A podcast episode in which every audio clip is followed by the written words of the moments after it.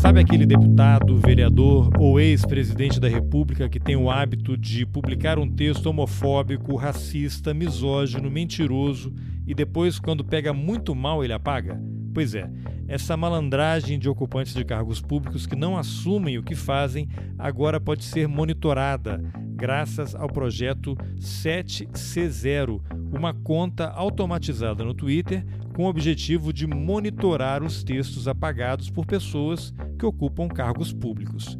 Quem vai explicar como funciona o projeto 7C0 é o seu criador, Lucas Lago, um engenheiro da computação que também conversou comigo sobre a atuação das plataformas, fake news, inteligência artificial e os limites da ética na criação de algoritmos. Eu sou Carlos Alberto Júnior e esse é o Roteiristas. Vamos nessa. Lucas, para a gente começar, eu vou pedir para você explicar o que é o projeto melhor, antes do projeto, primeiro que vou pedir para você se apresentar. Faça uma breve apresentação. Quem não está te vendo, depois vai poder ver na versão lá do YouTube, mas você parece ser uma pessoa irritantemente jovem, né? E já está metido aí nesse universo maluco aí dos algoritmos do ódio. Então, antes da gente entrar nesse tema, eu vou pedir para você fazer uma breve apresentação sua. Obrigado, Carlos, pelo convite. Eu sou Lucas Lago, eu sou engenheiro de software, eu não sou mais tão jovem assim, já estou chegando aos 35. Nossa, é... super. É, você.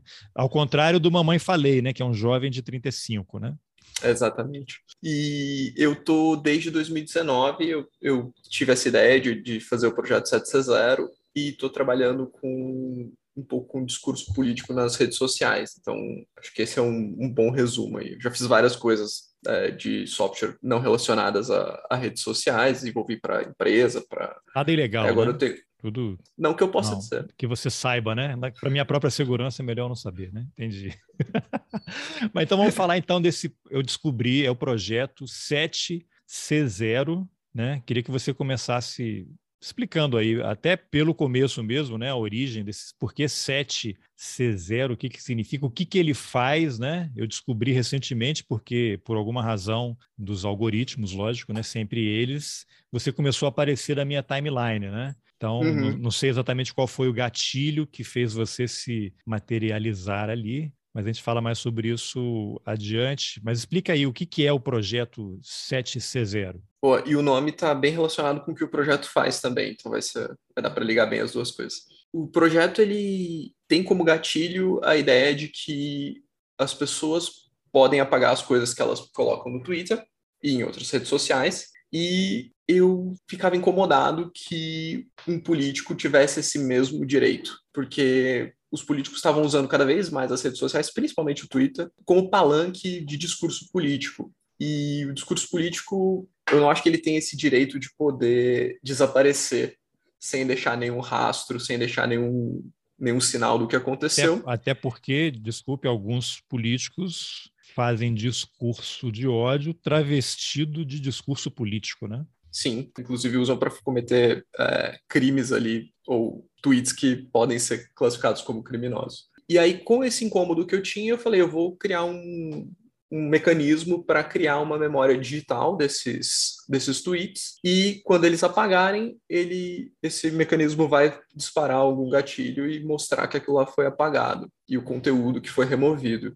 Via da pessoa e... tem que ficar fazendo print, né, para comprovar eternamente. Exatamente, exatamente. Era uma, uma forma de automatizar esse costume que as pessoas tinham de fazer print de coisas que, que incomodavam elas. Então eu falei, beleza, eu vou pegar todos os políticos que têm Twitter e vou fazer isso automaticamente. E aí eu pensei, o nome, a inspiração do nome, né, ela vem do livro 1984, do George Orwell, que o personagem principal ele tinha como trabalho, né, apagar o passado, né? E o meu projeto ele vem como uma ferramenta para impedir que os políticos apaguem o passado. E 7C0 é o número 1984 escrito em hexadecimal, que é um formato numérico usado bastante usado na computação. Então é, é um pouco essa brincadeira é, de projeto. Então mil... vou até anotar. Mil, é projeto 1984. Isso, seria, seria o equivalente ao 1984, mas no mundo digital, então fica 7C0. Então é a, essa é a brincadeira do nome do projeto. Então eu... Bom, então você mencionou aí o George Orwell. Eu acho que você me hackeou Provavelmente, porque posso até depois mandar o print, já que eu não tenho acesso aos seus algoritmos aqui, das perguntas que eu tinha feito. E aí a minha ideia era começar, vou ler aqui o que eu escrevi, né? Os talking points, que eu vou começar com uma pequena digressão, e aí eu ia recorrer, você já se antecipou, ao, ao George Orwell, escritor inglês, autor de, entre outras obras, o 1984 ou 7C0, né, que eu vou começar a chamar agora, e que muitos fãs, por exemplo, do BBB não sabem, mas a expressão Big Brother vem desse livro, né? Big Brother, Sim. aquele ser onisciente, onipresente, que tudo sabe, tudo vê, tudo antecipa. E nesse livro tem a frase que é exatamente o projeto, eu acho. Quem controla o passado, controla o futuro. Quem controla o presente, controla o passado. Então, é impossível não associar, lógico. É, você acabou de confessar aí a ideia dessa conta automatizada de com o objetivo de mostrar os tweets que sumirem, né, que sumiram, entre aspas, uhum. os atores políticos. Afinal, se essas pessoas que controlam essas contas decidem o que será lido hoje, né, mesmo que ela tenha escrito um tweet ontem, a meia hora, cinco minutos, resolveu apagar, mas ela tem um controle do presente, então, quando controla o presente, ela controla o passado, porque ela está apagando o passado, algo que ela escreveu há algum tempo, e ao apagar o passado, ela vai controlar o futuro, porque daqui a 10 anos, exatamente isso que você falou, 15 anos alguém for procurar, não, mas Tá, e no, no, próprio livro tem uma passagem muito interessante, eles estão reescrevendo o futuro, né? Que tem a ver com o que os militares querem fazer em relação à ditadura, ao golpe. E no livro tem uma passagem que o Winston, né, que é o personagem principal Sim. do 1984, ele trabalha, agora não me lembro se é o Ministério da Verdade ou o Ministério da Informação, exatamente. É o, é o Ministério da Verdade. É, ele é responsável por alterar as notícias dos jornais, né? Aí ele recebe ordens uma hora, o continente em que ele vive está em guerra com o outro, em determinado momento, agora, agora somos aliados, agora tem escassez de alimentos, agora tem uma super oferta, a inflação subiu, a inflação caiu, e tem um momento que ele mesmo já não consegue se lembrar de tanta mudança, ele não sabe o que aconteceu, o que é fato, o que é, o que é verdade, o que é mentira. Então, o projeto ele está realmente aí bem, bem inspirado nesse né, nessa obra, né? E na verdade, talvez o George Orwell tenha só catalisado aí coisas que já aconteciam, né? Você pega a União Soviética, a antiga União Soviética, aquela história de apagar, né? Pessoas em uhum. fotografias, uhum. né? Quem não era mais próximo ao Stalin, desaparecia, aquelas coisas todas. Todo um trabalho de arte ali para retocar fotos e sumir com pessoas. Sofisticado. Hoje, com as redes sociais, o cara só dá um delete ali, né? Deleta, apaga e pronto. Agora, quando você começou o projeto, você foi o que fez um programa ali, um código que puxava os principais políticos. Qual foi o seu critério para poder estruturar essa primeira lista? Não sei se ela está em expansão permanente. Fala um pouquinho como é que o projeto funciona na prática. Eu comecei a trabalhar nele ali em setembro, outubro de 2018. Então, a gente estava no contexto ali eleitoral e eu falei, beleza, eu vou é, a conta no Twitter, né, o arroba projeto 760, vai estrear 1 de janeiro. E conversando com, com, gente que era mais da área do direito, mais da para tentar entender um pouco os limites do que eu podia fazer ali, né? Porque tem toda essa discussão de direito do esquecimento, direito ao esquecimento, então eu não queria chegar em pontos muito sensíveis nesse sentido. Não ser enquadrado cheguei... na lei de segurança nacional também, né? É sempre bom evitar. É. Então eu cheguei no, no seguinte conclusão: eu só ia capturar tweets de políticos que estivessem em cargos públicos. E por quê? Porque isso ia me dar um, uma certa base na Constituição, porque existe o dever de publicidade de quem está em, em um cargo público. Então, como não existem contas, ou pelo menos não se usa muito contas oficiais no Brasil, né? Então, por exemplo, não existe a conta é, arroba, equivalente a arroba POTUS, né, que é a, a conta do presidente americano. Não é a conta do Joe Biden, né, é a conta do POTUS. No Brasil, é, existe a conta do Jair Bolsonaro, não existe a conta do presidente da República. Então, eu falei, beleza, eu vou seguir todas as pessoas que têm uma conta no Twitter e têm um cargo público, porque aí eu me senti respaldado ali pela legislação para poder falar, olha, eu estou seguindo, eu estou cumprindo um preceito constitucional com o meu robozinho. E aí eu comecei a escrever um código. E a primeira lista que eu peguei foi uma contribuição de uma pessoa que estava fazendo um doutorado sobre participação política em redes sociais. Então ele tinha uma, uma, uma, uma tabela do Excel ali com um monte de político e contas. Eu comecei por ali. É, ele não tinha pessoal do executivo ainda, porque o governo ainda não estava rodando, né? O governo Bolsonaro era época eleitoral mas foi um bom começo e aí eu fui adicionando. E, e assim, a conta realmente está em, em, crescente alteração. Então, sai um ministro, eu tiro da, da lista, o substituto entra na lista, então sempre tentando mantê-la atualizada com quem está no com cargo e não quem tá quem saiu, né? Quem o cara Porque... deixa de ser ministro e, por exemplo, se ele for um parlamentar eleito e reassume o mandato, ele permanece. Ele continua, exato. Então, a minha ideia é manter sempre pessoas que têm um cargo público. Então, tem juízes também na, na conta que segue. Ah, é. tem... ah sim, porque estão sob. Em tese, né? O judiciário tem que obedecer à lei, né? Em tese. Exato. Então, eu tento seguir essa, essa minha regra pessoal ali. Então, por exemplo, o Ciro Gomes não está na minha conta. Sérgio Moro. Sérgio Moro, ele. Tem criar uma categoria especial. Está é, presidenciáveis. Então, mas ele ainda não está com, a, com, com a, candidatura, candidatura não está oficializada porque é só tá. Em, em agosto, eu acho, julho, agosto. Então ele ainda não está na minha lista. Ele estava até o momento que ele saiu do ministério. Pouco, pouco injusto, né? Porque o cara está se metendo aí a falar de tudo, né? E o que ele fala, ele está fazendo alianças já, né? Com militares, com bancos, né? E o que ele fala tem peso, ele tem seguidores, né? Você podia criar uma categoria aí pré-candidatos? Em 2020, eu fiz uma conta especial para os candidatos a prefeito das capitais do Brasil. Ah, é? Então, eu fiz todo bem? Um... É, funcionou bem. Teve menos seguidores, porque ela funcionou durante três meses, só essa conta, né? E depois ela já foi desativada, então ela não chegou a ter tanta repercussão quanto a conta principal. Mas deu para levantar algumas algumas estatísticas legais, tipo, candidatos de direita pagam mais que candidatos de esquerda, e eu tinha um controle mais interessante de, de quem eu estava colocando ali, deu para tirar umas estatísticas interessantes. Ah, mas então, se, quando tiver as candidaturas oficializadas, aí você vai criar. Possivelmente eu, eu, também, né? eu faça um para ah, candidatos. Importante. Tá. Presidente, governador, talvez. Porque tem um complicador aí que quanto mais contas eu tenho, mais custoso é manter tudo isso e mais difícil é, mais demorado é o processo. Então, eu tenho um limite aí. Isso, de... Mas isso é, é automatizado? Você faz o código e ele puxa automaticamente e joga na conta do projeto ou é uma coisa braçal, assim, na unha? Não, é automatizado. É, não, seria, não seria possível fazer se não fosse automatizado. Atualmente, a base principal de, de tweets tem quase 2 milhões de tweets capturados. Então. Caramba. E, Quantas pessoas estão nessa lista? São 570, mais ou menos.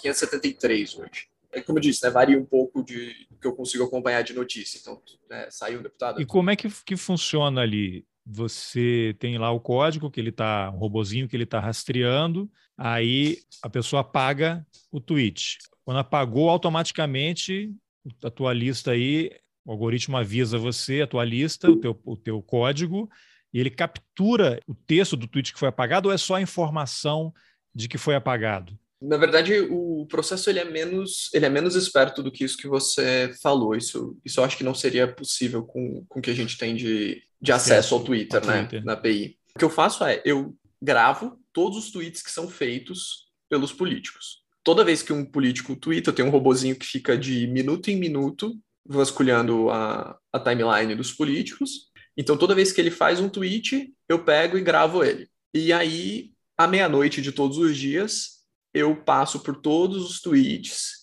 e eu faço um acesso no Twitter perguntando, pedindo uma atualização sobre as informações daquele tweet. E aí o Twitter fala, ou o Twitter me responde falando, olha, esse tweet teve tantos likes, não sei o quê, ou ele responde falando, esse tweet não existe mais. E aí é onde eu sei que ele foi apagado. Coisa que o Twitter permite que você faça. Tem uma parceria aí informal, né? O código Isso, do, do, Twitter permite esse tipo de interação. Sim, o acesso que a gente tem no Twitter é o acesso via API, né? Que é um, um acesso específico para desenvolvedores que permite você criar esse tipo de automatização. Então, desde ferramentas tipo TweetDeck, que muita gente usava para navegar, então essas ferramentas elas se conectam no Twitter usando uma conexão que chama API, que é interface de aplicação. E esse tipo de, de acesso é específico para programa de computador, é um acesso que você não consegue fazer como pessoa e tal. Então, aí eu construir em cima disso a 170. E eu olhei ali que você todo tem, um, tem uma newsletter, né? Inclusive, depois vou deixar o link aqui, sugiro que as pessoas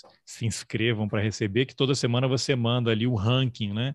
De quem Isso. mais apagou e tal. Quem são as pessoas que estão aí encabeçando essa lista aí de apagadores de Twitter? De é, recente, recente, e uma pessoa que sempre aparece ali é o Felipe G. Martins, assessor especial da presidência para assuntos internacionais ali. E, que ficou famoso grande pelo seguidor do Olavo de Carvalho e que faz gesto supremacista, apesar de a justiça não ter reconhecido. Então a gente não pode acusar porque a justiça, o juiz nem recebeu a denúncia, né? Não, isso daí foi Estava arrumando Exato. a lapela mesmo. Exato, ele é um que aparece bastante, mas ele aparece porque ele tem uma, um costume de dar retweet em si mesmo várias vezes. E o Twitter ele não reconhece esse conceito de, de dar retweet mais de uma vez. Então, quando ele dá o segundo retweet nele mesmo, ele apaga o primeiro e faz o segundo. Então, acaba tendo um descompasso aí nos números que o, que o robozinho pega do que, do que a realidade. Então, ele não, ele não apaga muita coisa que ele escreveu, ele apaga muito o retweet que ele deu em si mesmo. Mas a gente acaba confundindo porque. Mas isso é automático, não é que ele vai lá e apaga o retweet anterior, né? É o próprio Twitter. Não, é exato, é isso. automático. Isso. Tá. Então acaba tendo um, um descompasso. Mas ele é um que sempre aparece no topo do ranking. No ranking geral, quem está em primeiro é o Alexandre Frota, porque o Alexandre Frota ele apagou duas contas dele totalmente, né? Então ele não só apagou alguns tweets em algum momento, ele deletou a conta e fez outra. Então ele tem coisa de 1.500, 1.600 tweets apagados na, na base, né? Por causa disso. Então ele é o primeiro do, do ranking geral. Ah, eu vi num dos levantamentos recentes aí que a presidência da República também cabeça ali, né? Seria nessa categoria também de retweet, não, essa foi a, a conta do, do Planalto, né? Arroba Planalto. Isso. Eles apagaram bastante tweets na semana retrasada. Foi por conta de uma decisão do TSE que proibia contas do governo de mencionar outras contas. Então, por quê? Porque isso configuraria propaganda antecipada, né? Propaganda eleitoral antecipada. Então, como teve essa decisão, o Planalto foi lá e apagou quase 200 tweets Curioso. ali. Eu nem sei, né? Ele mandou apagar, mas não puniu, né? Porque já está a um descumprimento já da legislação, né? Isso é bem curioso, mas é outra história isso. Exato, é, mas aí é com o pessoal do direito, não é com o pessoal do judiciário que tem que agir, né? Ministério Público, eleitoral, essas coisas todas aí. Agora, no caso do Felipe Martins, que é um cara que está encabeçando aí essas listas, e aí você já explicou que parte é por conta de algo que o próprio Twitter faz. Mas você chegou a olhar assim, é, quando não é esse caso de retweet apagado automaticamente, que tipo de postagem ele apagou assim deliberadamente? Não, não vou falar que eu não lembro de, de nenhuma que ele tenha apagado. Você faz esse tipo de análise também? Eu faço muito pouco esse tipo de análise. Uma trabalheira, porque... tem que ter alguém focado nisso, né? Exato, eu, eu fico, acabo, acabo ficando mais focado em manter o negócio sem quebrar ali, né? O castelinho de cartas em pé, né? Então, Pô, isso daí consigo... é, é possibilidade para uma parceria aí, né? Com alguém interessado em pegar esses dados e fazer análise, ou já tem alguém fazendo isso? O projeto faz parcerias pontuais com, com, vários, com vários jornais, né? O, por exemplo, esse do Planalto, que a gente capturou ali, os 160, 180 tweets apagados, saiu numa reportagem do Globo domingo passado. Eu então, acho que foi por é... isso que você começou a aparecer na minha TL, eu acho. Pode ser. Então, assim, sempre que algum jornalista está procurando alguma coisa sobre tweets, a gente acaba entrando em contato. O projeto eu consigo criar uma, um acesso para ele, para ele conseguir visualizar alguns tweets, entender o que está acontecendo. Então, são parcerias pontuais, não tem nenhuma parceria assim de, de longo prazo ativa. A newsletter, no caso, é uma parceria com o Núcleo Jornalismo, que tem algumas outras soluções de newsletter automatizadas e como eu sou um colaborador eventual lá, a gente acabou criando essa newsletter juntos.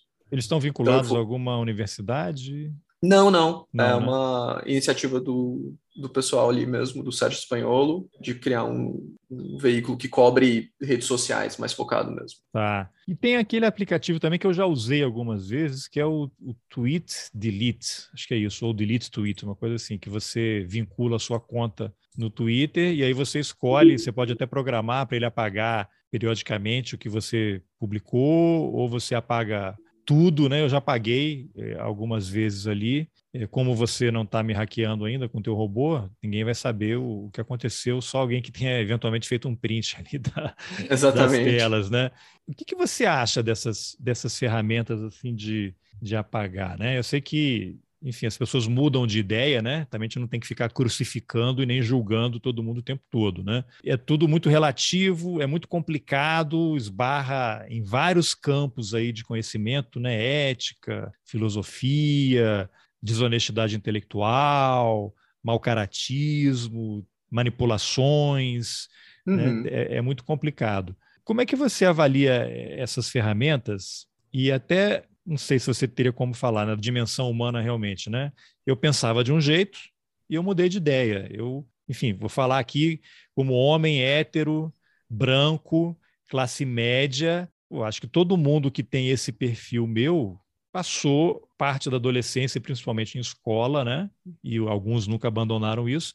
É, fez piada racista, homofóbica, né? vamos falar seriamente, né? Isso daí é parte da cultura do, do patriarcado, uhum. a, acontece mesmo, né? Só que ao longo da vida você vai conhecendo pessoas, vai amadurecendo, vai entendendo que aquilo é errado, né? Eu lembro até um, um ator aí, é Bruno Galhaço, eu acho, que volta e meia surge um print. Ele adotou duas meninas né, é, negras.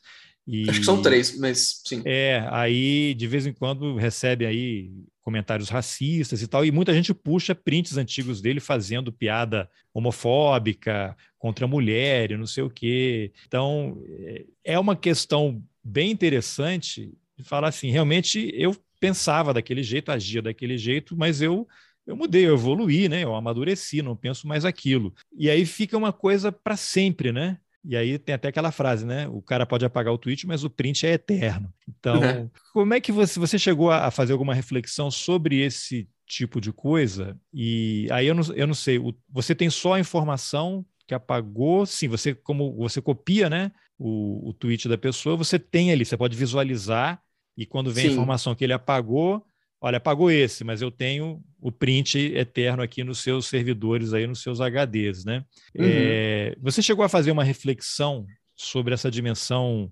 ética em relação a isso? Olha, isso aqui pode ser muito prejudicial. Alguém mudou de ideia, ela não pensa mais daquilo, já se desculpou. Lógico que você tem várias camadas, vários níveis, e aí tem esse exemplo lógico e clássico do Mamãe Falei, né? Esse deputado aí, o Arthur Duval. Até na entrevista que ele deu quando chegou, ele falou assim: não, eu falei isso, mas eu não penso isso. Não, né? É uma coisa, não é assim. Então você tem que pegar uma coisa caso a caso, é um negócio muito delicado, né? Queria te ouvir uhum. um pouquinho sobre, sobre essa questão. Até para a tua ferramenta não virar uma coisa que seja uma inquisição, né? Exato. E assim, já chegaram para mim e pediram para fazer essa ferramenta para outros grupos, né? Então, por exemplo, falaram, ah, por que você não segue artistas é, no Twitter e, e, faz esse tipo de coisa? É, por que você não segue influencers? Por que, você não acompanha é, outras, outras pessoas? Por causa disso, eu passei muito tempo pensando sobre isso, sobre tipo, o que é ou quem deveria ter esse direito ao esquecimento no Twitter. Porque assim, minha ferramenta ela acabou ficando focada só no Twitter, porque eu não tenho braço para fazer isso para outras redes sociais, né? Mas então vou falar basicamente do Twitter, né?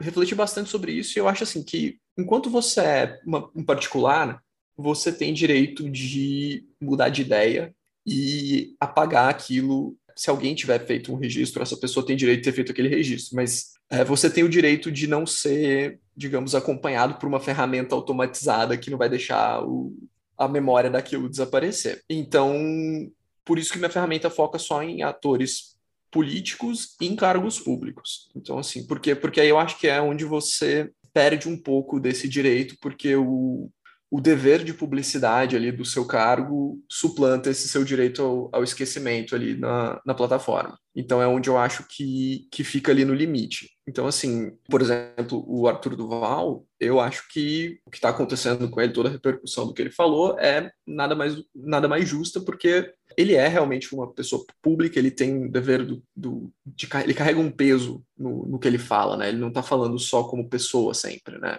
É, é porque ele foi para a Ucrânia enquanto parlamentar, né? Em missão humanitária. Ele não foi como pessoa física, né? Por uma iniciativa dele. Exatamente, exatamente. Então, assim, quando tem esse tipo de coisa, eu acho que a memória ela é essencial, né?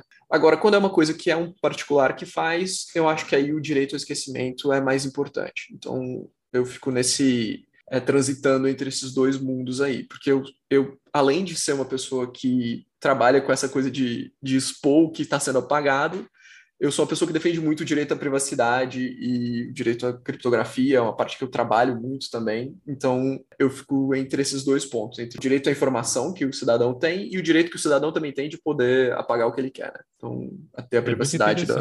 Aí vou te lançar um outro exemplo, então, para você analisar como são políticos, né, pessoas com cargos públicos, mas em uma situação como o do Monarque, né, do, do Flow, que defendeu a legalização do partido nazista, e aí foi teria saído ali do programa, mas ele é dono da empresa, tem uma confusão ali que não é o caso da gente entrar agora aqui. Essa fala dele é uma das muitas controversas, para dizer o mínimo, que ele acumulou ao longo da carreira dele no podcast. Como é que a figura dele, esse perfil dele, se encaixaria? Porque ele não é um político, ele não ocupa cargo público, eu nem sei se ele é jornalista, assim, formalmente. Eu sou jornalista, trabalhei boa parte da minha vida em redação, sou formado em jornalismo, e a gente tem responsabilidade, né? Eu estou aqui uhum. num, num, canal no YouTube, no podcast, não estou vinculado a nenhum meio de comunicação, mas eu tenho responsabilidade em relação ao que eu digo, né? Tenho um, um CPF, um e-mail, as pessoas sabem onde me achar, não é um site de fake news ou algo que sai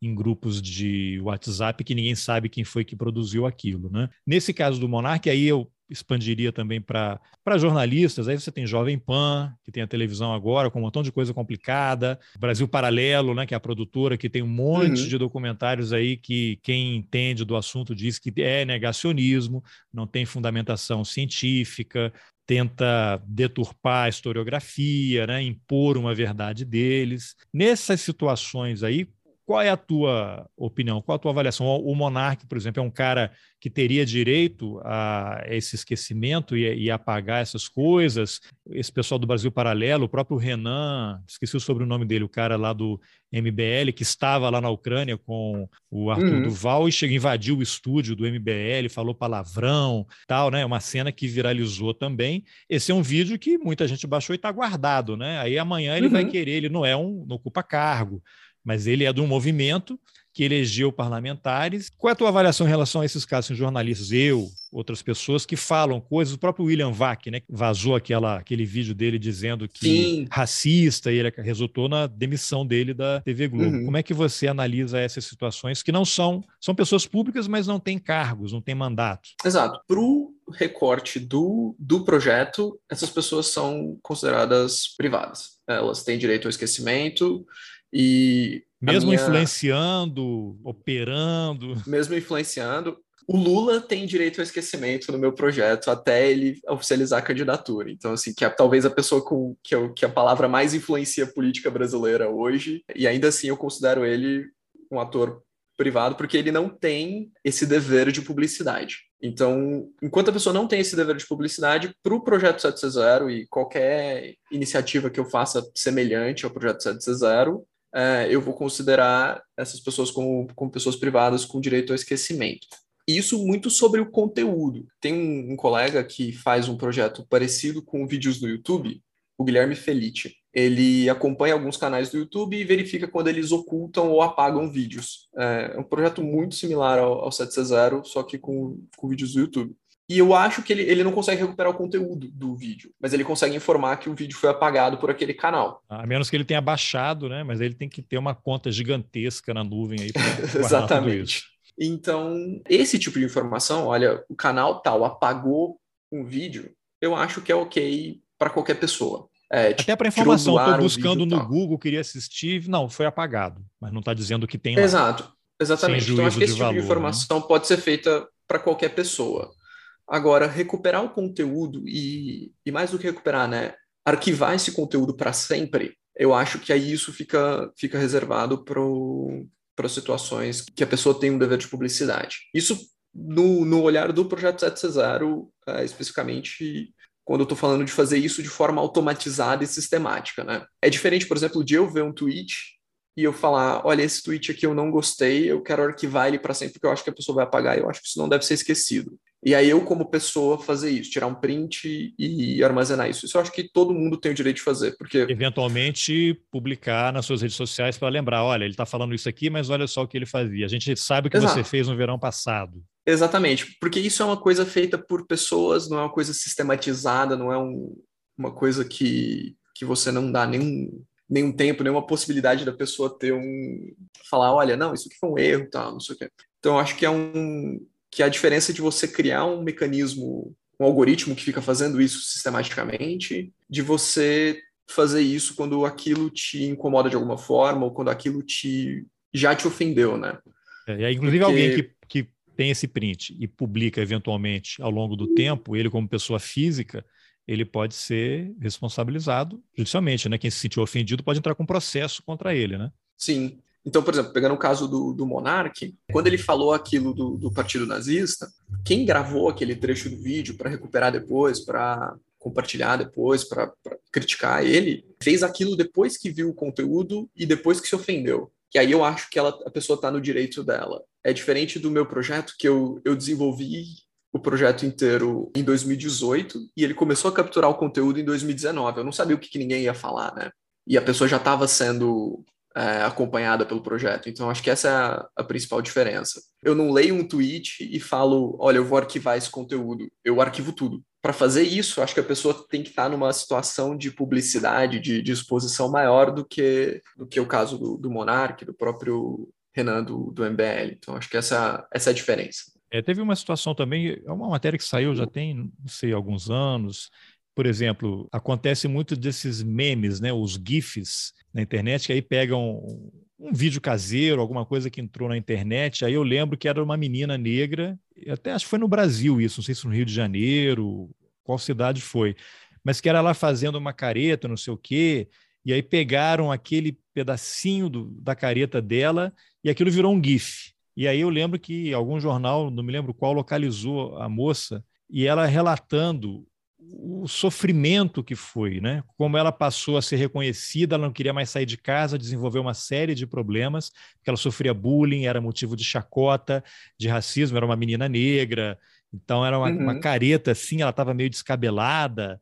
Então, aí as pessoas compartilhando e falando mal dela, e, e virou uma, uma, confusão, né? Esse também é um dos problemas de você guardar e pegar uma coisa anônima. Apareceu no YouTube, apareceu na tua timeline, você pegou aquilo e, e tem um monte, né? Aquela menina que ri com a caneca ali de café ou de cappuccino, sei lá, e, e cospe tudo, uhum. né? virou um meme. Tem um monte de memes aí que as pessoas usam, Sim. né? E provavelmente aquela moça nem sabe.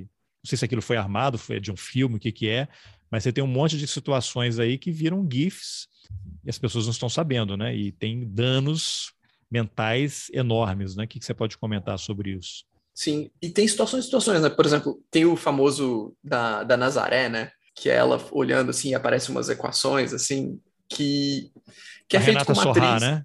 Isso, Renata exato. É que eu, eu sei o Eu já usei várias vezes, né? Quando tem uma coisa assim. Exato. Mas, aí, Mas no, caso, caso ali é uma, pessoa... atriz, né? Que era uma cena de novela. Exatamente. E aí é um caso que você aproveitou uma cena de novela, que já era uma coisa pública, e transformou aquilo numa, numa outra coisa, né? Então fez um remix daquilo que é interessante. E, mas a Renata Sorrasco, ela já deu uma entrevista falando que uma vez ela foi encontrada no shopping e alguém apontou e falou: Nossa, olha, aquela moça do, do, do meme. E, e, aí ela ficou super incomodada, que ela falou: Tipo, eu tenho uma carreira gigante como atriz, não sei o quê, e eu virei a, a mulher do meme. Vou entrar para a história, né? Vão apagar, vão apagar, porque ela não está mais em novela, né? Vão apagar a minha Exato. história, as novas gerações só a reconhecem por causa disso, né? Exatamente, ela vai ser eternizada como a mulher do meme e não como a atriz que ela foi. Então, assim, mas no caso ela já era uma pessoa pública, então tá tudo bem usar essa imagem, né? É diferente de uma pessoa que realmente fez um vídeo infeliz, apareceu no background de um vídeo de alguém e, e aí isso foi usado. Então, é, o direito ao esquecimento é um direito muito sério e o Brasil está engatinhando ainda em entender como esse, como esse direito funciona. Na, na Europa já tem decisões bastante interessantes, tipo Google obrigando, é, decisões obrigando o Google a retirar é, resultados de pesquisa no, do ar, né, sobre casos, por exemplo, de pessoas que foram acusadas de um crime, né, então, acontece um crime grave, a pessoa é acusada, sai um monte de notícia no jornal, falando que a pessoa foi acusada, e depois a pessoa é absolvida pela justiça. E aí ninguém dá, como acontece geralmente. Exato. E aí a pessoa está procurando emprego, você vai lá, joga o nome da pessoa no Google antes de contratar ela e tá lá, ela foi acusada de tal crime. E aí, essa pessoa tem que ter o direito disso sumir, porque a justiça já falou que ela é inocente, tipo, que é o quem decide. Ah, isso leva a outra questão também. Mesmo que ela tenha cometido o crime, se ela foi é, julgada, condenada, cumpriu a pena e voltou, saiu da, da prisão, o que se entende na nossa sociedade é essa pessoa pagou o seu débito uhum. com a sociedade e pode retomar a sua vida, né? E acho que até alguns tipos de crime, depois de um certo tempo, aquilo desaparece do seu da sua ficha, né? Alguma Sim. coisa assim. Só que aquilo persegue a pessoa para o resto da vida, né? Bem complicado. É desaparecer da ficha, mas não desaparecer do Google é o grande problema. Exatamente, exatamente. E tem até esses casos também que estão acontecendo cada vez em maior número de pessoas que eu até entrevistei. Tem um episódio aqui com um rapaz lá de São Gonçalo. Quando ele era adolescente, ele estava dirigindo a moto dele, não tinha carteira ainda. A polícia parou, levou ele para a delegacia achando que era roubada. Tiraram uma foto, ele entrou naquele álbum de suspeitos de delegacia. Anos uhum. depois, ele foi reconhecido por uma pessoa como o assaltante, o cara que roubou o carro no assalto ele foi preso, ele foi condenado, mesmo a pessoa na audiência com a juíza dizendo que não tinha certeza que era se era a mesma pessoa, e a juíza falou: "Não, mas você reconheceu na delegacia, isso para mim é suficiente". E o cara passou anos na cadeia. Depois vou te mandar o link, vou deixar até aqui nas informações. Quer dizer, uma foto da polícia em que um cara, anos depois, o cara não cometeu nenhum crime, ficou preso porque foi confundido. Até teve uma matéria recente aí dizendo que tem um jogador de basquete nos Estados Unidos que pegaram a foto e colocaram no, no álbum de suspeitos, aquele que é apresentado a vítimas em delegacia. E, geralmente, quando tem aquela identificação, às vezes coloca até um policial ali, né? Colocam gente uhum. que não tem uhum. nada a ver para a pessoa dizer, né? Então, isso daí entra um pouco nesse campo aí que é bem complicado, né? Bem complicado. Sim. E pensando que, que daqui para frente vamos usar algoritmos de inteligência artificial para fazer esse tipo de comparação, e esses algoritmos têm falhas os gigantescas. Bias, né? Os preconceitos, os vieses. Exatamente. Que é feito por gente branca, geralmente, né? Sim, e, e mais do que isso, além de serem feitos por gente branca, eles são é, baseados em estudos é, da psicologia, normalmente, que foram feitos em universidades europeias, com alunos das universidades europeias, que você vai achar muito difícil ter uma informação de qual era a cor desses alunos no, no paper, no, algoritmo, no paper original que baseou o estudo, mas dá para assumir que alunos de uma universidade europeia na década de 90 não tinha muitos negros. Certamente. Então, isso é muito.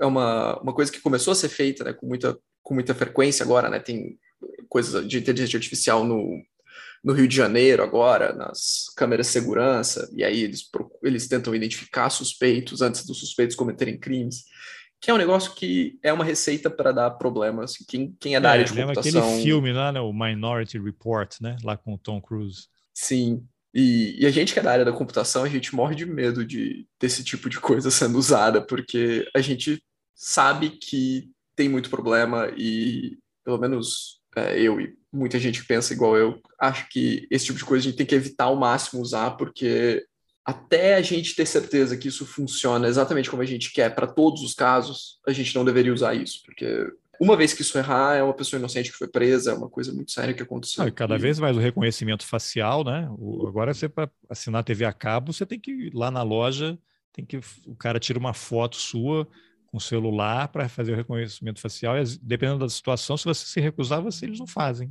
Academia de ginástica, você faz a foto ali, a máquina uhum. te identifica e libera a sua entrada ali na catraca. Agora, eu queria abordar uma outra coisa com você em relação a. Você é da área de exata, você fez o que? Ciência da computação? Engenharia da computação. Engenharia da computação. Vocês, na sua formação, têm algum tipo de, de disciplina relacionada à ética? Eu pergunto isso porque isso me remete a um dos ex-ministros da educação do governo Bolsonaro, né, o Weintraub, dizendo que era contra sociologia, filosofia, se um filho dele chegasse para ele dizendo que ia cursar isso, tudo bem, filhão, você já está trabalhando, a hora que você tiver o teu salário, você faz o curso que você quiser. Mas aqui a gente tem que ter engenheiro, é técnico, área de agricultura, não tem que ter nada disso. Eu queria ouvir a sua opinião sobre esse tipo de, de raciocínio e o que você, não sei onde é, qual foi a faculdade, a universidade que você fez. Que tipo de disciplinas você tem nessa área de humanas, se é que tem uhum. alguma, que ajudam vocês a pensar melhor na hora de escrever os códigos? Porque quando você tem cada vez mais o uso de inteligência artificial, e aí você tem aquela situação clássica assim que é o o carro automatizado, que dirige sozinho. Uhum. Alguém programou aquilo, né? Então você está lá no carro que está dirigindo sozinho. Aí você está numa em alta velocidade, alguma via, e aí na sua frente passam lá quatro pessoas e não vai dar tempo de parar. Então o carro, o computador vai ter que decidir. Eu vou virar o carro aqui, capotar e o, o, quem está no carro vai morrer, ou eu vou atropelar aquelas pessoas que eu não tenho como desviar. E aí eu vou uhum. matar quatro pessoas ou vou pagar uma. Só que ele matar uma, ele tem um sensor lá, ele sabe que tem um idoso, tem uma criança, tem uma mulher e tem você ali. Aí ele, bom, eu, eu posso ou matar o cara que está no carro, ou posso matar só uma das quatro, então eu vou matar o idoso, porque ele já viveu o que ele tem que viver, ou vou deixar a criança. E aí a minha pergunta é, uma confusão, uma cruzeta que eu vou deixar para você aí, né? Analisando o que você veio aprendeu na universidade. Essa máquina ela está analisando uma coisa estanque ali, né? Agora, se a criança, vamos viajar aqui, né? É um bebê Hitler, Hitler com cinco anos. E o idoso é um cara que levou 50 anos pesquisando e ele está a um passo. Semana que vem ele vai descobrir a cura do câncer e o teletransporte. E aí o computador, não, ele é idoso, vamos, segundo o Bolsonaro, ele já estaria morto, né? Então, e aí? Agora, vamos lá, é, joga, o seu futebol, joga o seu futebol aí. Mas começa, começa falando da faculdade, da universidade, humanas, o que, que vocês têm, a gente vai chegar nisso daí. Vamos, vamos do começo. É. Por partes, é, como bom, diria o, eu... a inteligência artificial, vamos matar um por um. Isso, vou matar uma coisa de cada vez. É. É. É, bom, eu sou, eu sou da Escola Politécnica aqui de São Paulo. É USP, e... né? USP, isso. E eu tive um pouco desse conteúdo de ética. A gente tem uma matéria de direito, é uma matéria de um semestre, e a gente discute um pouco sobre ética nessa matéria. E a gente tem uma matéria também que chama Introdução à Engenharia, que é uma matéria no primeiro semestre ali de, de entender o que são as, as necessidades, o que, faz o engenheiro e tal. E a gente tem uma, algumas aulas para discutir um pouco sobre ética. A gente não tem um conteúdo é, específico, um semestre fechado para discutir para discutir ética, para discutir vieses, por exemplo, que hoje em dia é uma coisa que ficou muito claro que, que precisa ser feito. E assim, eu não vou dizer a gente não tem, né? Eu vou dizer a gente não tinha 2005, 2010, quando eu estava na faculdade. Então, realmente, era uma coisa que, que tinha ali um, um vácuo ali, né? Um, um buraco ali de, de se discutir isso. Eu acabei passando por muitas dessas coisas depois que eu saí da faculdade, no, durante o mestrado e durante algumas matérias que eu fiz para o doutorado, que eu fui para outras outras partes da faculdade, né? Eu fiz matérias na psicologia, eu fiz matérias na arquitetura, então eu acabei passando por por outros pontos da universidade ali, discutir com outras pessoas e acabei sendo exposto a coisas de humanas que um engenheiro normalmente não seria exposto. Mas para o engenheiro isso é, pelo menos era muito restrito no, na época que eu fiz a faculdade. Agora, falando do, do, da inteligência artificial, do, desse tipo de decisão, né? Aquele. Não, não, mas é, antes disso, é, essa decisão, Pode. essa coisa do Weintraub aí, né? De dizer que não tem que ter. Hoje você, na, na tua avaliação, se você tivesse tido esse tipo de disciplina já na graduação, você acha que seria um profissional melhor hoje ou, ou, ou mais ah, qualificado? Porque você tem uma trajetória que não é a média, né? Fazer mestrado, doutorado é uma parcela mínima. Né? O cara termina a faculdade, quando termina, ele vai para o mercado, vou fazer código. E ele vai carregando todos uhum. os preconceitos, os vieses cognitivos e vieses de confirmação dele, né? Então, eu queria uma avaliação tua aqui em relação a, a, isso, porque, inclusive, o outro, os ministros, o outro ministro que o sucedeu também, né? Ensino técnico, né? Senai, não sei o quê, não tem essa preocupação, não tem que ter diploma, né? Ele é até contra a universidade, né? Essa mania de todo mundo querer fazer faculdade, ter diploma, né? Por que é. isso, né?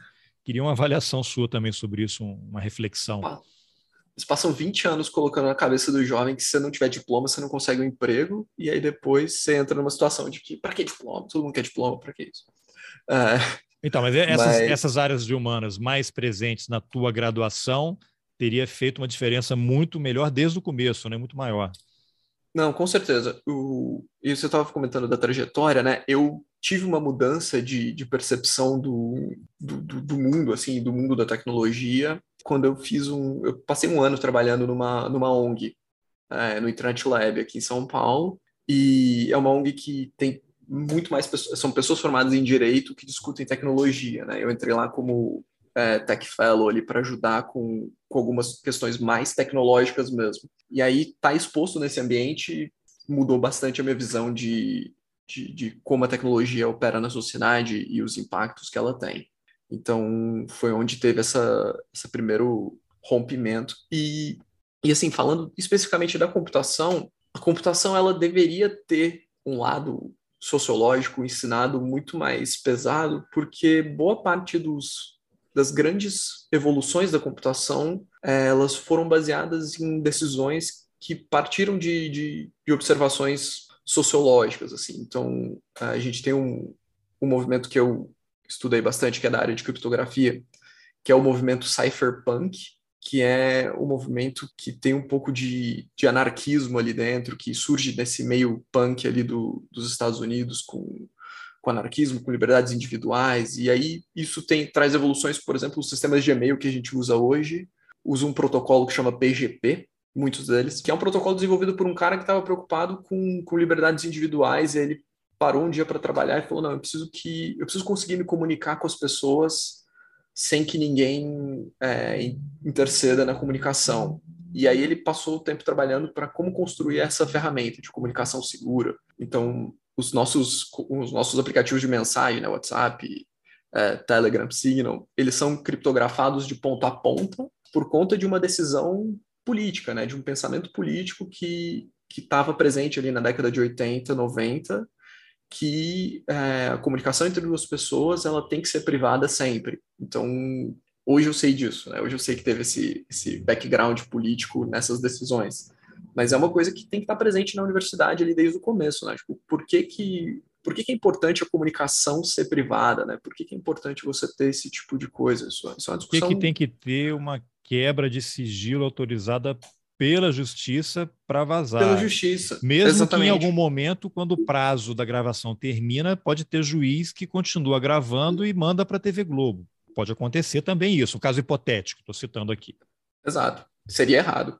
É, por esse exemplo, juiz seria se, inclusive suspeito. É, inclusive se nesse curso que esse magistrado fez a graduação, se tivesse mais conteúdo de humanas, talvez, eu não sei o que, que ele aprendeu, né? Ética, talvez ele tivesse sido um magistrado mais interessante, né?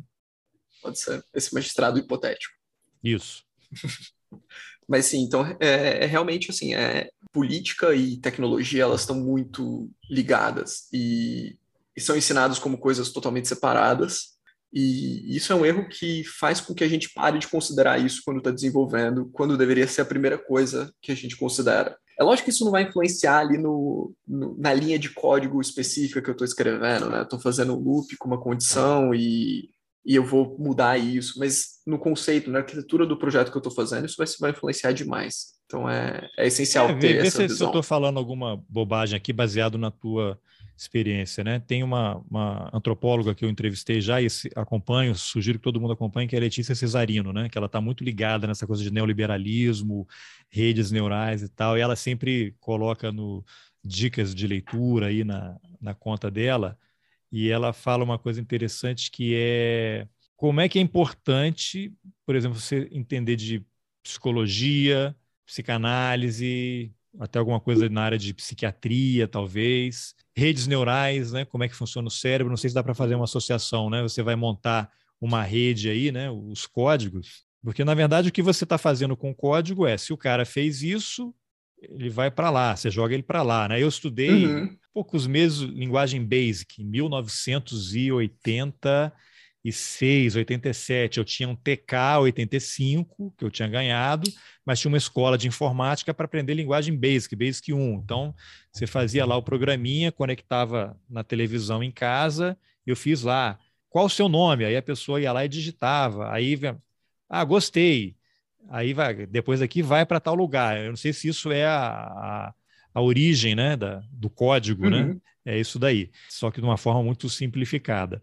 E aí a, Letícia até fala assim: olha, é importante para a gente entender como é que é, os códigos atuam para condu na condução dessa manada, dessa boiada, a gente tem que ler também, por exemplo, Darwin, Evolução das Espécies, né? porque você precisa ter um tipo de conhecimento que te ajude a entender como é que a humanidade evoluiu, as espécies uhum. evoluíram, como é que a gente chegou até aqui, para tentar descobrir como é que daqui a gente vai seguir adiante. Faz sentido essa confusão aí que eu fiz? Faz sim. Psicologia evolutiva, né, que estuda um pouco esse, esse impacto do, da nossa evolução ali na, na savana, com como a gente pensa, né, ela é bastante usada para desenvolver o que a gente chama de user interface, né? Então, por que que quando uma coisa pisca na tela, você, aquilo te chama atenção, né? Porque o nosso cérebro está acostumado a, a considerar mudanças na paisagem né, que a gente está olhando como um, um, risco. Isso é a primeira coisa que a gente, a gente vai focar naquele ponto. Então, a gente tem esse tipo de coisa, e saber esse tipo de coisa ajuda tanto a desenvolver softwares. É, e até pro, sobrevivência. Pro bem. Né? Sim, sim. É o ruído, né? Uma vez eu vi uma entrevista com um cara, é um engenheiro que trabalha, não sei se é na Embraer, desenvolvendo uma pesquisa via FAPESP sobre ruído em cabines de avião. E aí ele falava: a gente tenta aqui colocar um ruído mínimo, mas a gente não pode tirar o som. A gente poderia tirar o som. O cara entra no avião, fica isolado, não escuta nada. Só que se a pessoa entrar no avião e não tiver nenhum ruído, ela vai entrar em pânico, porque ela vai achar que o avião está caindo. Então, o ruído ele é necessário você tem que ter um nível uhum. adequado para poder a pessoa se conduzir. Está na selva, ruído. Opa, instalou alguma coisa. É um bicho, é um inimigo, né? É questão de sobrevivência Exato. mesmo. Nosso cérebro se desenvolveu nessa época, que a gente estava na, na savana ali. Tipo, os últimos 5 mil anos não deu para mudar como o cérebro funciona. Então, da, daquela pessoa que percebia, que ficava tentando perceber o mínimo movimento na savana, para a pessoa que passa o dia no TikTok rolando vídeo para cima, o cérebro dessas pessoas é, é, idêntico, ou tem muito poucas diferenças. Então, é, o que a gente não está é acostumado a receber esse mundaréu de informação. Então, por isso que é, gera aquele efeito de, de doom scrolling, né? Que a gente, eu não sei se tem uma tradução para o português, que é quando você fica num negócio e fica só assim. Descendo a página. Porque, é, só rolando para baixo, porque a gente tem essa necessidade de consumir toda a informação possível, porque a gente tem essa ligação de que mais informação é mais chance de, de sobrevivência. E aí, quando a gente está num mundo que a gente tem uma saturação de informação misturada ainda naquele caldo de, de, de desinformação, a gente fica louco. o ser humano fica perdido ali, preso no Uma negócio. Uma coisa meio pavloviana também, né? Tem aquele documentário do Lema das Redes, os caras foram criando aquelas ferramentas, né? O botão do like, no uhum. Messenger, você mandava uma mensagem, beleza. Quando o cara respondeu, eu vejo. Aí você manda a mensagem, quando você vai sair, aparece aqueles pontinhos lá que a pessoa está digitando. Você, Opa, a economia da atenção, né? Você já está capturado uhum. ali e você fica ali esperando a pessoa responder. Tem até algumas pessoas que fazem de maldade né, no WhatsApp, coloca ali embaixo do nome no, no perfil, né? Typing, né? E bota três pontinhos para você achar que ele está respondendo mesmo, né? Agora, então entra aí nessa história do, da inteligência artificial, do exemplo do carro, né? Vamos, afinal, matar o cara que vai descobrir a cura do câncer ou o bebê Hitler? É, no caso, Ou você que está no carro e é, está fugindo da polícia. No caso, alguém vai ter que tomar essa decisão. Eu conheço só uma empresa que, que assumiu qual decisão vai tomar e já publicou isso. Né? A, a Volvo, eles têm um projeto de, de carro que, que, dirige, ah, é? que vai dirigir quem, sozinho. quem tal. a Volvo decidiu matar? E, e a Volvo decidiu que ela mata o motorista nessa situação. Se for o velhinho com a cura do câncer, levando os planos em alta velocidade para sair a, a, vacina do câncer, já era, vai morrer e vai queimar Sim, na é. explosão. Exato, ela vai bater o carro. É, nessa situação de, tipo, você tem um, um atropelamento iminente e você pode bater o carro para parar, a Volvo decidiu que bate o carro. Mas ela afirma que ela vai bater o carro e ela garante que você não morre dentro do carro de um Volvo. Então, ela está tentando... Ela está tentando vai, chegar no melhor vai, dos dois Ela mundos. não vai matar ninguém, então, né? Na prática, é o, ela, é o que ela disse. Mas eu acho importante que, que esse tipo de coisa seja feita dessa forma, que, que seja publicado e, e explicado como isso vai ser feito, mais do que porque assim, a inteligência artificial, a gente enfrenta um problema que um algoritmo de inteligência artificial ele é complicado demais para uma pessoa ler ele e entender.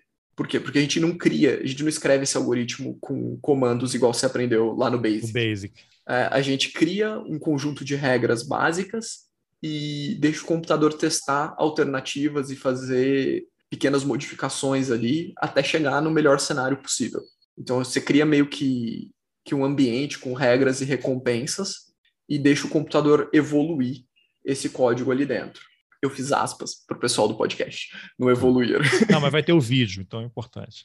Então, quando você pega um código que já está funcionando, que já tá, já passou por esse processo, e você olha ele, você não entende ele. Então, existe um, um outro ramo dentro da, do estudo da computação que é a explicabilidade de código, que é você criar formas de, de, que uma pessoa consiga entender por que, que aquele código toma aquela decisão daquela forma. Porque isso não é tão simples quanto parece. Então, quando você tem um programa escrito com inteligência artificial, é, desenvolvido com inteligência artificial, você não consegue muitas vezes olhar para ele e saber por que, que ele funciona daquela forma. É, ele tomou decisões ali no meio para otimizar alguma coisa e, ele, e elas ele, estão perdidas. O algoritmo maligno Isso. dos ódios, tipo 2001, Odisseia no Espaço, o Hall começou que eu vou matar a tripulação porque o cara quer me desligar. É mais ou menos isso, mas menos com, com menos personalidade que o Hall. É, o Hall é um cara muito difícil, realmente. Então. Mas por quê? Porque o que a gente estabelece como desenvolvedor num, numa situação de inteligência artificial é mais esse, esse ambiente que o código existe. E aí ele vai testando pequenas modificações. Então, tem até um pouco ali de, de evolução das espécies ali. Então, ele, ele faz mudanças aleatórias e vê qual código operou melhor depois dessas mudanças aleatórias. E aí ele faz novas mudanças aleatórias nessa geração. Então, ele vai mudando de geração em geração. E às vezes o resultado final, ele não tem parâmetros que a gente consegue olhar e saber por que, que ele está daquela forma. Ele está daquela forma e a gente não consegue ler aquilo e falar, ah, entendi. Ele ele tem esse valor aqui, esse, ele multiplica por 0,5 aqui para fazer isso. Você não sabe, você, você, perdeu o controle desse, desse tipo de parametrização. O que ficou ali foi só um, um resultado final. Então você esse tem é um todo um trabalho de. Um cenário meio assustador esse que você está traçando aí, né? Porque só vai piorar, né? Só vai aumentar, digamos assim, em vez Mas, de piorar. É, digamos que esse é o presente distópico que a gente vive, né? Ah, já estamos na distopia. Ah. Agora, como é que tudo isso. Bom, acho que isso aí responde essa questão: qual, quem ele vai matar, né? O carro vai para cima de quem ali. Agora, como é que isso. Eu não sei se se aplica exatamente na inteligência artificial.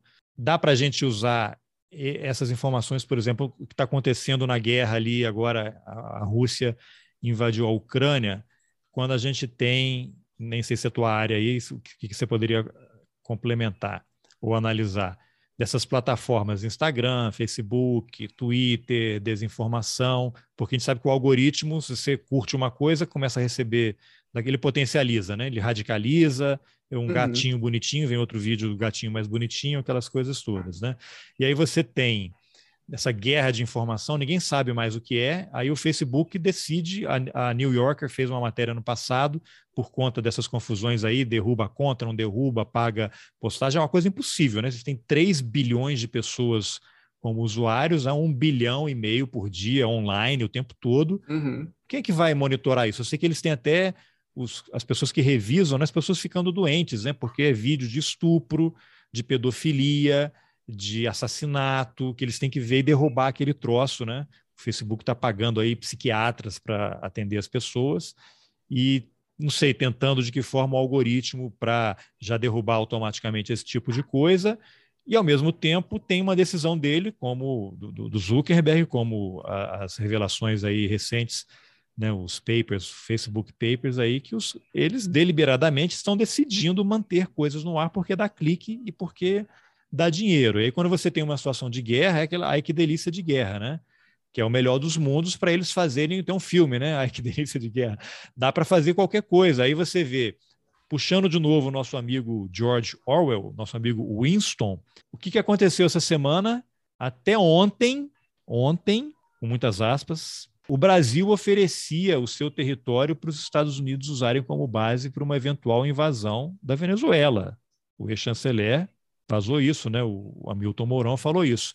Hoje, a Venezuela libertou dois empresários americanos presos há alguns anos, acusados de espionagem lá, que vão voltar para os Estados Unidos, e os Estados Unidos, que mandou uma missão para lá, vai comprar petróleo da Venezuela, que está sob um embargo, descongelaram os ativos da PDVSA lá nos Estados Unidos, esse dinheiro estava sendo usado pelo Guaidó, que é o presidente da República reconhecido pelos Estados Unidos, com assento na ONU, em tudo quanto é organismo. O Guaidó vai para onde agora? Vai para a Rússia? Porque você vê, você vê, a missão americana vai à Venezuela. Um dia antes, fecha um acordo para comprar, e aí no dia seguinte o Biden anuncia que não vai mais comprar petróleo e gás da Rússia e outras fontes de energia ali. E aí, como é que é? Aí vai apagar, o Winston vai entrar em parafuso, né? Ontem a, eu sei, eu estou esperando a CIA financiar um, uma cinebiografia do Hugo Chávez dizendo que ele é a encarnação do Bolívar, né?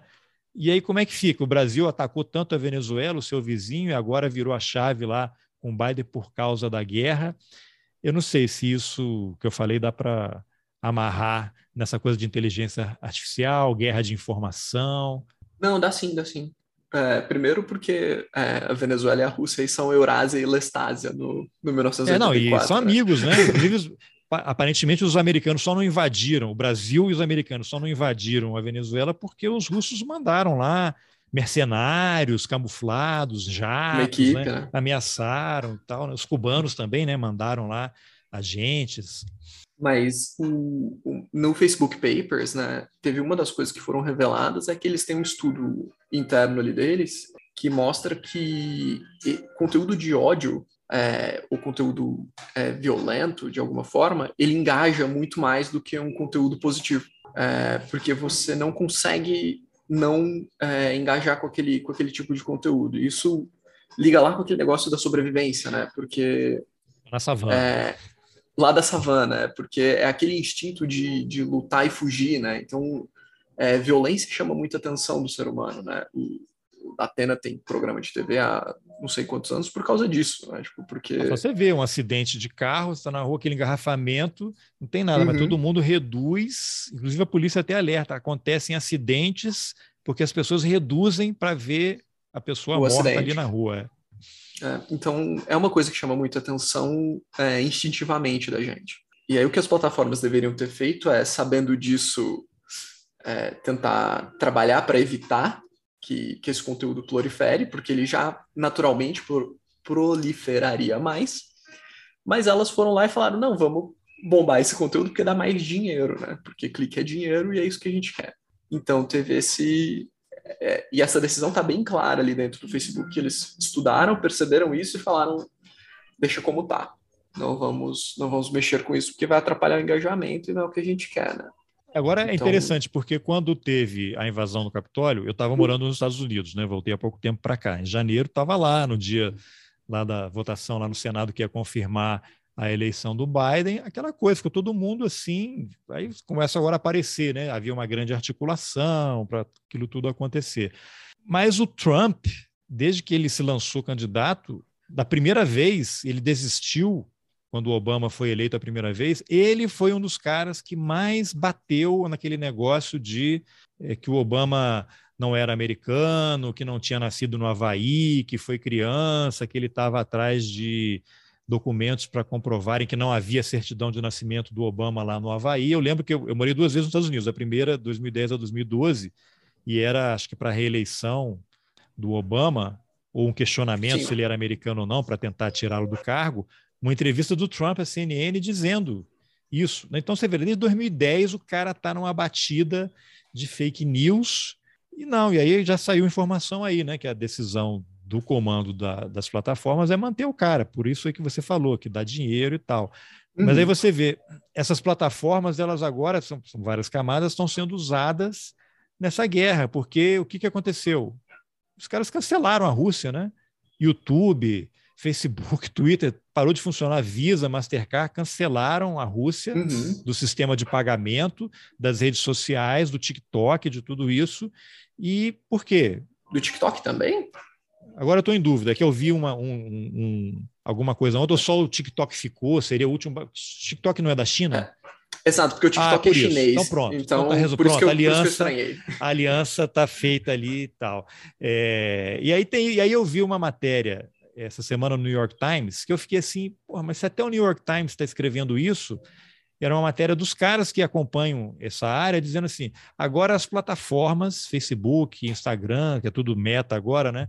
Twitter e tal, eles têm uma oportunidade de fazer o bem e de resgatar aquele movimento que eles aquela, o posicionamento que eles tiveram quando houve a Primavera Árabe, né? que aqueles países foram e as redes sociais foram de extrema importância para aquelas quedas de governo e tal. Mas como assim? Ele precisa de primeiro, precisa de uma guerra para a plataforma ter uma oportunidade de fazer o bem. Você muda o código a qualquer momento, né? Você não precisa, não precisa disso. Inclusive eu entrevistei, você provavelmente já ouviu falar, a Shoshana Zuboff, que tem aquele livro A Era do Capitalismo de Vigilância, né? Eu estava nos Estados uhum. Unidos e o Valor Econômico me convidou para fazer uma resenha do livro e aí a editora que estava lançando a versão em português fez uma, uma série de entrevistas com jornais brasileiros e eu a entrevistei lá. Inclusive, no começo eu falei para ela, eu nunca tinha ouvido falar de você. E aí um dia eu assisti o Dilema das Redes, em que ela participa ali, fala é, algumas vezes. Aí eu fui procurar o seu livro e depois daquele dia você começou a aparecer em tudo quanto é lugar. Eu recebo e-mail falando de você, você aparece na minha linha, do, na timeline aqui nas redes sociais. E agora eu ouvi, comecei a ouvir podcast, apareceu sugestão de podcast, de entrevista com você. E agora eu estou aqui te entrevistando né? Eu queria saber se você existe você é um algoritmo do mal que está aí operando. Ela deu uma risada e falou: Não, eu sou praticamente um algoritmo, mas não se preocupe, não, tal, né? Então ela já alertava sobre essas coisas todas, né? Sim. Agora, quando o New York Times, que é um dos jornais mais influentes do mundo, vem com esse argumento de que agora as plataformas têm uma oportunidade de fazer o bem, acho que a gente está perdido, né? Porque não foi, é um modelo de negócios, eles sabem disso, né? E, é muito não, ingenuidade e... ou mau caratismo, não sei. É, um pouco de, das duas coisas. Mas eu acho que assim, e ainda tem uma questão que é apagar o papel que, que a organização entre as pessoas teve na, na Primavera Árabe, né? Tipo, é, é lógico que a gente usa as plataformas para se organizar, mas o importante aí não é a plataforma, mas é o se organizar existem outras plataformas, se, se essas plataformas não estiverem atendendo, as pessoas vão improvisar. Durante a Primavera Árabe, eu acho que usaram muito, eu só não vou lembrar qual, qual país que usou isso ali da, da Primavera Árabe, mas eles usaram SMS para se organizar, que é uma tecnologia que tem.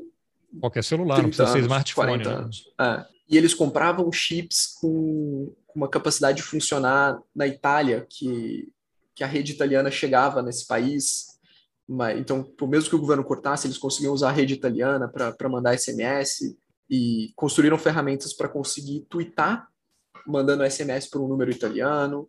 Então, assim, as pessoas, é, elas hackearam, elas improvisam em cima do que tem e elas constroem esses, esses movimentos. Parece aquele é. Independence Day, né, que os alienígenas invadem, cortam todos os sistemas de comunicação, derrubam todos os satélites e aí, vou dar um spoiler aqui, quem não viu já devia ter assistido. Eles conseguem se reconectar usando o código Morse, né? Exato. Então, assim, as pessoas, elas são extremamente criativas e elas vão dar um jeito de se comunicar, é, as plataformas derrubando ou não, né, tirando ou não acesso. O que é um problema muito sério porque é, esse pensamento de vamos cortar a internet para evitar a comunicação, ele é um pensamento muito muito ruim. Né? A gente tem que. Até porque você está afetando a população, né? Exato, muito mais do que. É, cortou o YouTube da Rússia. Beleza, então a Rússia agora só tem... os russos agora só têm acesso à mídia russa. É, isso ajuda em quê? É, você é, tirou acabou acesso... Visa e Mastercard. O banco russo agora, beleza, todos os cartões, minha base de clientes vai aumentar absurdamente. Exato. Então, assim, são sanções estranhas que miram, que focam na população e não no, no país, né? Pelo menos, afeta, lógico que afeta o país, mas afeta Sim. muito mais a população. É, e, especificamente, cortar fontes de informação externas é, seria um erro grosseiro. Tanto que é, o Twitter queria derrubar contas russas e a Rússia queria derrubar o Twitter dentro da Rússia, né? Então, você vê que, no caso, quando o que você quer fazer é a mesma coisa que a pessoa que você está sancionando quer fazer, você está errado. Tipo, é algo então... estranho aí, né? Você está claramente. É, por que, que você está concordando com a pessoa que você está tentando sancionar, né? A gente vai tirar o Twitter da Rússia. E aí a Rússia responde, e a gente vai tirar o Twitter da Rússia também. Interessante, todo mundo concorda. É, pô, que loucura. Bom, falou, Lucas. Então, vou deixar os links aí para as páginas, para as pessoas se informarem, se inscreverem na newsletter. E obrigado pela entrevista. Obrigado pelo convite, Carlos. Até uma próxima vez. Bom, essa foi a entrevista que eu, Carlos Alberto Júnior, fiz com o Lucas Lagos. Se você gostou, compartilhe nas suas redes sociais, nos seus grupos de WhatsApp, mande o link por e-mail e, no caso de compartilhar nas redes sociais, não apague, porque depois o Lucas vai conseguir recuperar essa mensagem. E se você acha importante apoiar o jornalismo independente, considere a possibilidade de contribuir com roteirices. É possível colaborar pelo Pix, pelas plataformas Apoia-se e Catarse e também pelo YouTube. Inclusive, essa entrevista com o Lucas já está lá. Os links estão nas informações do episódio. Obrigado pela companhia e até o próximo Roteirices. Valeu!